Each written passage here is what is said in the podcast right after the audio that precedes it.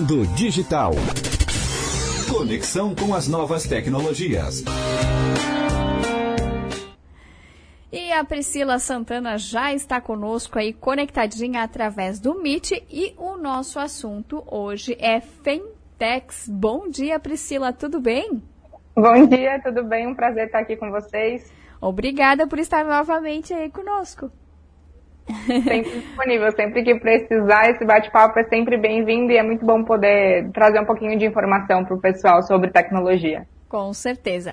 Ô Priscila, eu vou te falar que até eu cheguei a pensar aqui que a gente tinha errado na grafia, né? Mas é fintechs mesmo, né? Não é fintech, são duas coisas distintas, né? Exatamente, são coisas diferentes. Vem, vem do feminino, né? E tech de tecnologia. Então, essa, esse segmento, na verdade, são empresas que elas buscam resolver problemas do nosso universo feminino.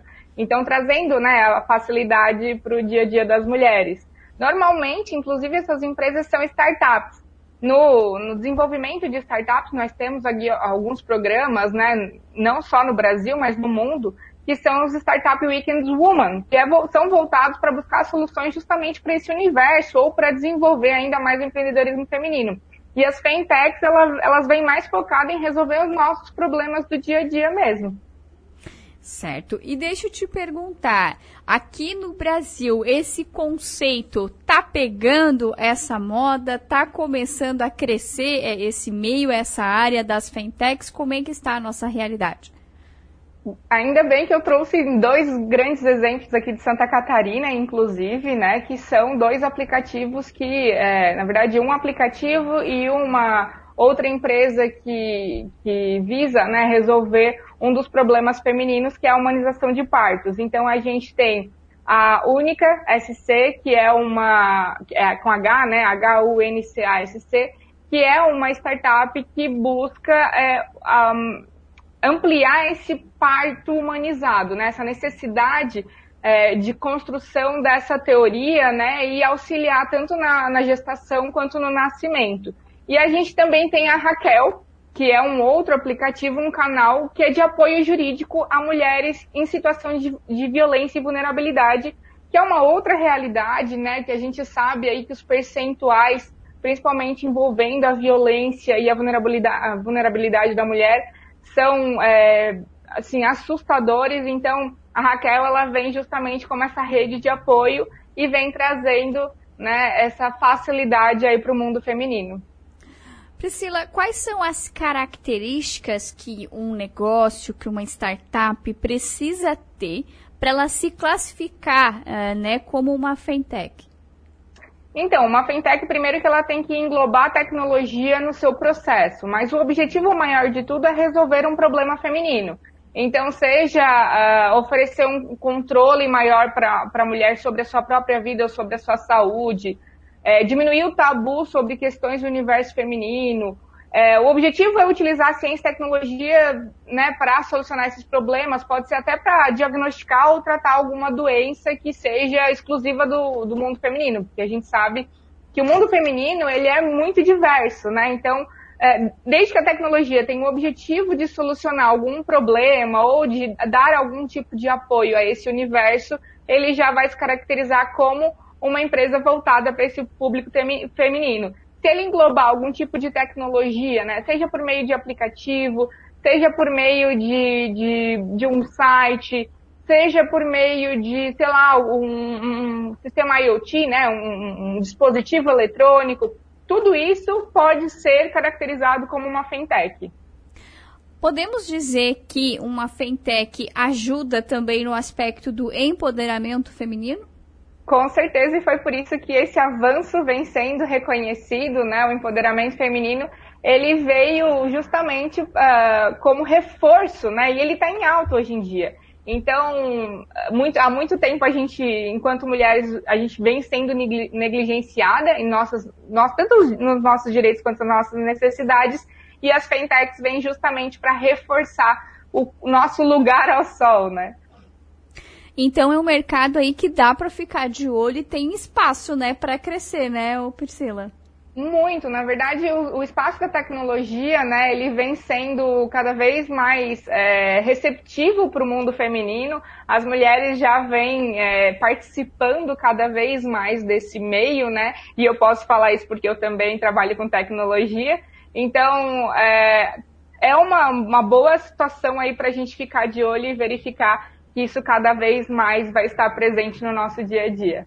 É um mercado que tem participação masculina ou a maioria ainda, né, por ser voltado para o público feminino, é ainda encabeçado, aí vamos dizer, por mulheres?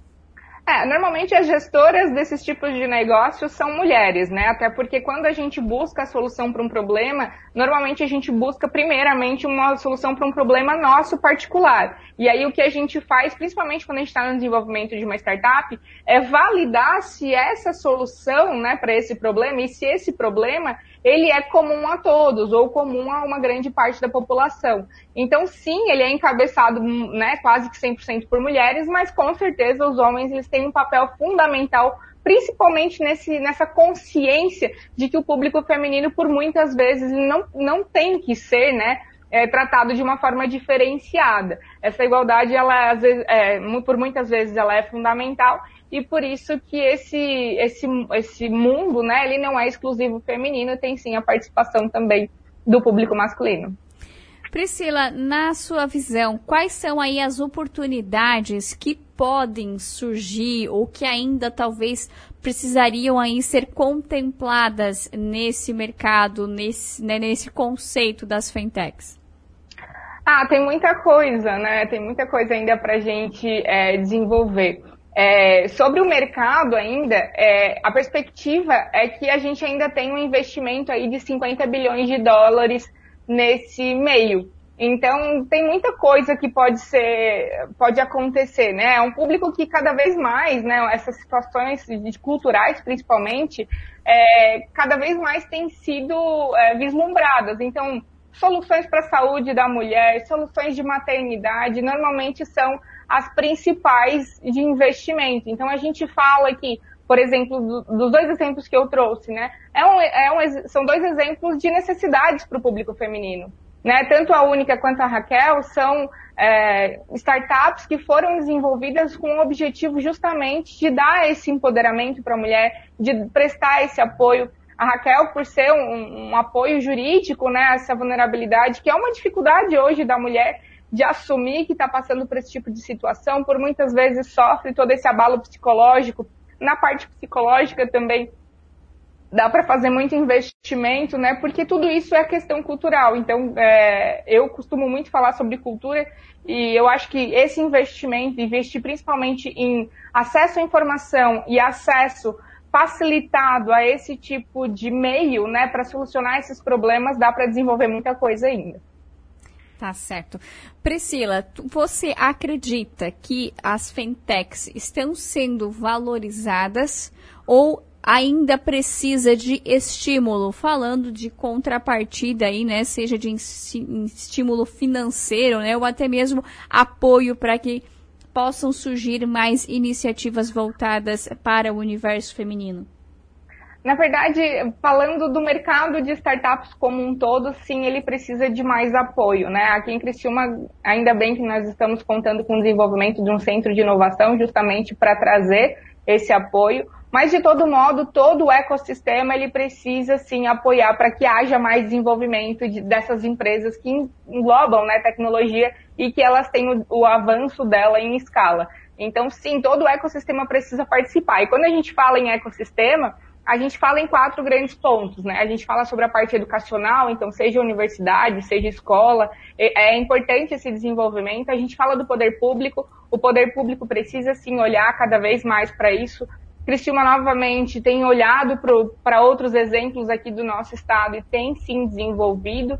É, tem toda a questão de iniciativa privada, né? Então a iniciativa privada também apoiar. Nós temos grandes players aqui no nosso mercado e que podem sim, inclusive, prestar serviço de incubadora ou até de desenvolvimento dos próprios funcionários nesse segmento. E aí a gente tem a comunidade, né? Se a comunidade não se envolver, se a comunidade não trouxer esses problemas para serem resolvidos, fica muito difícil a gente querer desenvolver esse ecossistema e desenvolver a economia nesse sistema. Então, assim, num aspecto geral, claro que a gente precisa de investimento, seja ele financeiro ou seja ele até cultural, né, para que a gente consiga desenvolver é, essas startups. E claro que startups no meio feminino, como você pode ver, as duas startups que eu trouxe de exemplo não são de Criciúma, mas nós temos outras startups aqui na região que são lideradas sim por mulheres, mas que aí, neste caso, não solucionaram problemas exclusivos do, do público feminino.